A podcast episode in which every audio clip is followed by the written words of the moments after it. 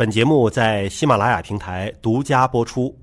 大家好，我是向飞，欢迎大家关注我们今天的直播。今天的直播呢是对话病毒的猎手。我想问一下，就是研发的过程，呃，很多人呢都不知道说这个检测试剂盒是什么样的东西啊。实际上它真的就是个盒子，这个盒子打开了之后，里边其实是有一些小的这个塑料管儿啊，塑料管里装了一些液体。呃，很多人问说，我这个自己花钱买个试剂盒回家是不是给自己测了？测不了，这个必须是在实验室当中进行。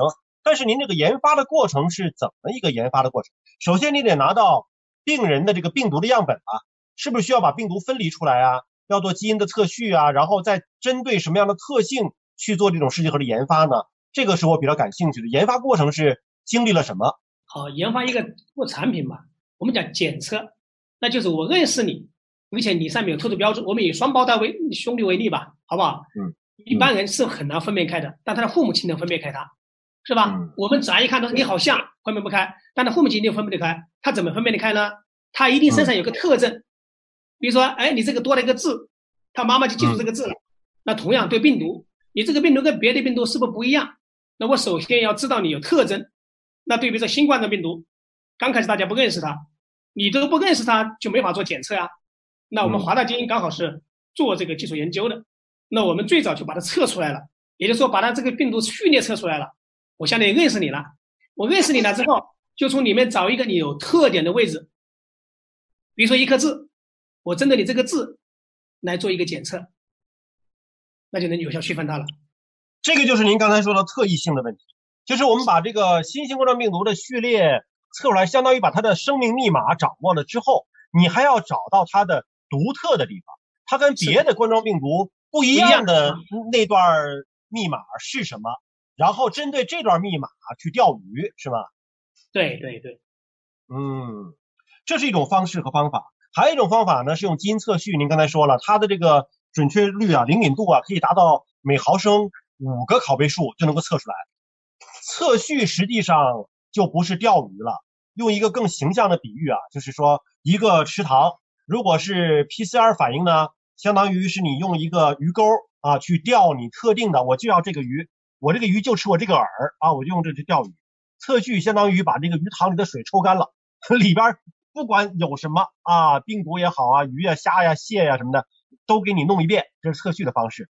呃，这个大家通过导播切出来这个机器的照片啊，这个就是我们这次也是拿到国家药监审批的一个 T7 的测序仪这个照片。呃，目前这个是试剂盒的照片，还有一个是测序仪的仪器啊，像那个大冰箱一样的测序仪的照片。那用测序的方式和用 PCR 的方式，这本身就是两种不同的技术通路了。可是现在市场上还有一种技术方式是什么呢？叫做抗原抗体的检测方式。抗原抗体的检测方式和测序和 PCR 的检测方式又有什么不同呢？各自有什么样的优缺点呢？我们一般来说，我们一个生命体吧，有核酸的蛋白质组成。那我们刚才讲的，包括测序和 PCR 都是检测的核酸。嗯。那抗原呢，是检测这个病毒的蛋白。嗯。所以它也是检测病毒的。另外，您说的抗体呢，就是另外是间接化的。抗体是这个病毒感染人了之后，我们人体会对它产生应答。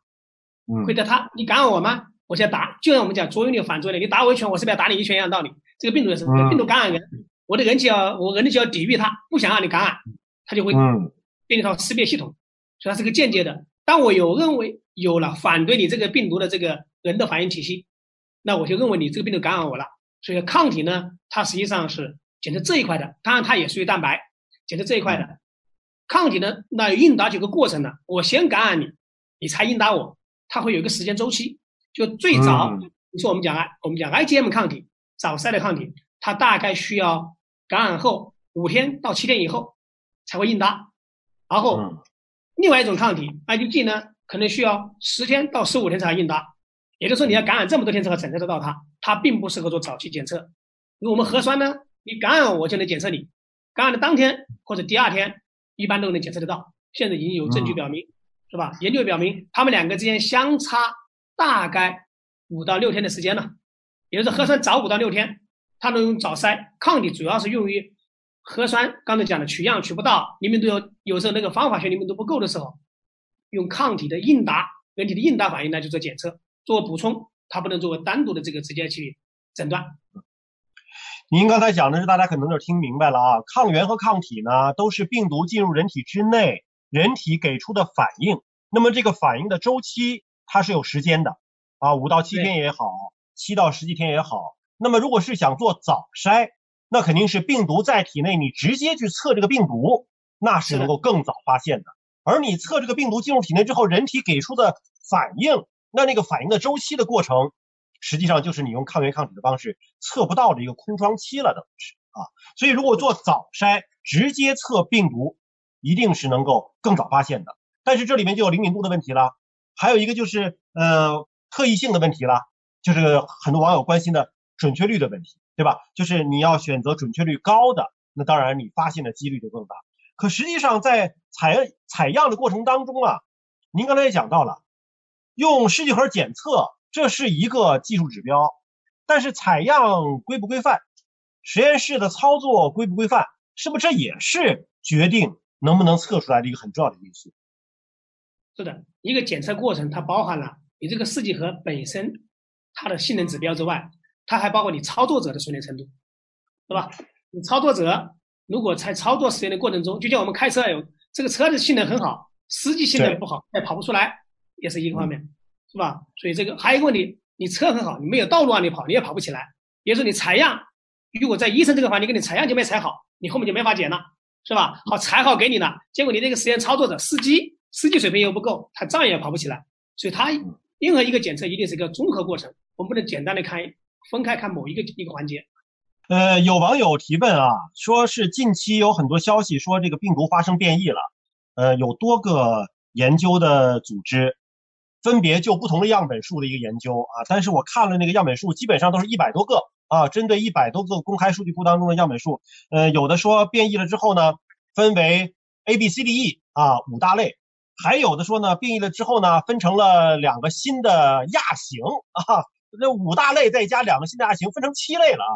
那么这种变异之后是会让这个病毒变得更温顺了，还是会让这个变病毒变得更凶猛？嗯，怎么说呢？大家都会去关注这个病毒变异，变和不变是个哲学问题，是吧？哪有不变的？世界上没有不变的。但至于说变得好和坏，那根据临床的观察，今天这个冠状病毒的变异并不大。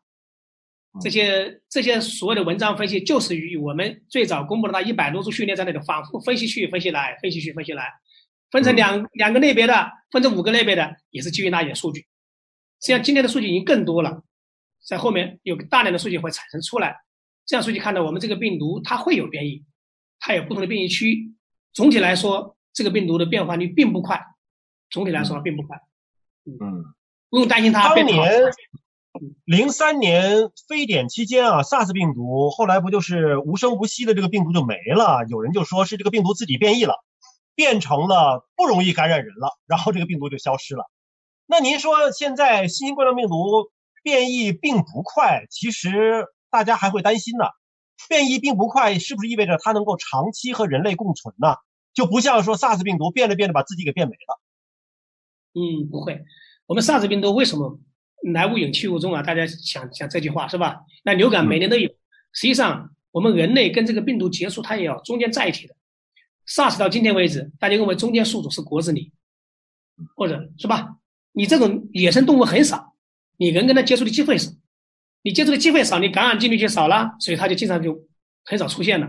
但像流感呢，鸡、鸭是吧？猪都能带，人长期会接触它，所以很容易形成感染，所以。今天的这个新冠状病毒会不会像 SARS 一样来无影去无踪，或者说像这个流感一样年年有？那主要看它真正在自然界的储存宿主到底跟我们人类的接触密切程度的高低。如果它仍然是几个野生动物，理论上它就会 SARS 一样。它如果有更广泛的中间宿主了，比如说到大型的哺乳类的，或者猪啊和牛啊这长期人类密切接触的这个经济动物，那你人类接触就多了，就隔三差五就会有了。所以要看这个，所以我们为什么做溯源很有用？就一定要知道它到底到哪里作为中间宿主，决定它以后是有和无的主要的这个科学依据。这是我们需要去做的。但是现在新型冠状病毒两个没找到，一个是中间宿主还没有最后的，就是没有非常明确吧？啊，虽然说怀疑可能是穿山甲，但也没有最后确定。还有一个就是关于零号病人，就是谁第一个感染了这个病毒的人，把它传播出来的，也没有确定。那这两个都没确定，是不是对于这个病毒的研究以及抵抗它，我们就少了武器了呀？我先回答你第二个问题，说这个。到今天为止没有找到中间宿主，我觉得这是好事啊。如果很容易就找到了，发现在一个大型动物中间或者在猪里面，那就完了，这个病毒就会像流感一样长期存在了。我就希望大家找不着，为什么？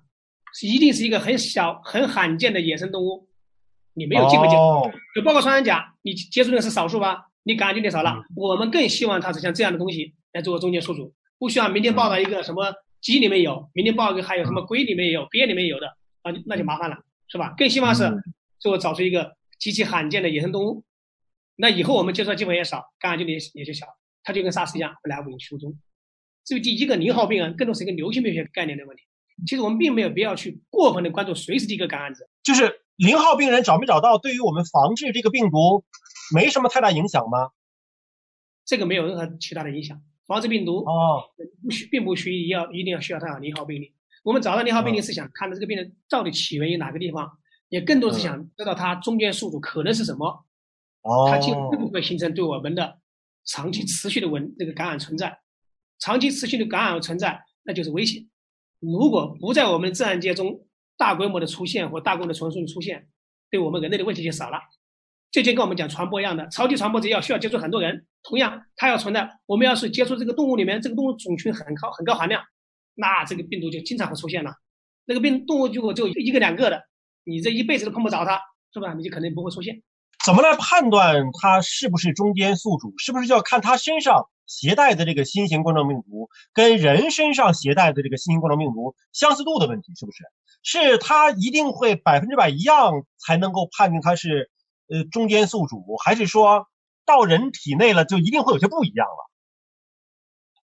嗯，刚才讲的就百分之百呢，不能这么说，它至少是同一类，因为任何在复制的过程中你都有变异嘛，这会有有可能产生嘛，好不好？所以这个不要去百分之百，就是说这两个东西是一个东西，是一一个东西，它在中间宿主里面存在，它又不治病，就中间宿主往往要不治病，它要治病把中间宿主搞死了，那也不叫就这也，那就就变成就叫中末记住了，他跟他说不治病，我给你携带。这样的就叫中间宿主。嗯，找到中间宿主，对于我们消灭这种病毒，或者说帮助人们抵抗这个病毒，它的意义何在呢？刚才我也提到了，找到这个中间宿主，对我们防控和判断这个病毒对人类的危害很有用啊。如果这个中间宿主是一个刚才说的是一个跟人类密切接触且繁殖量很大的中间宿主，那我们今后接触的危险就多啊，它储存的几率高嘛，是吧？嗯嗯。好的，感谢来自于中国科学院大学的教授陈维军老师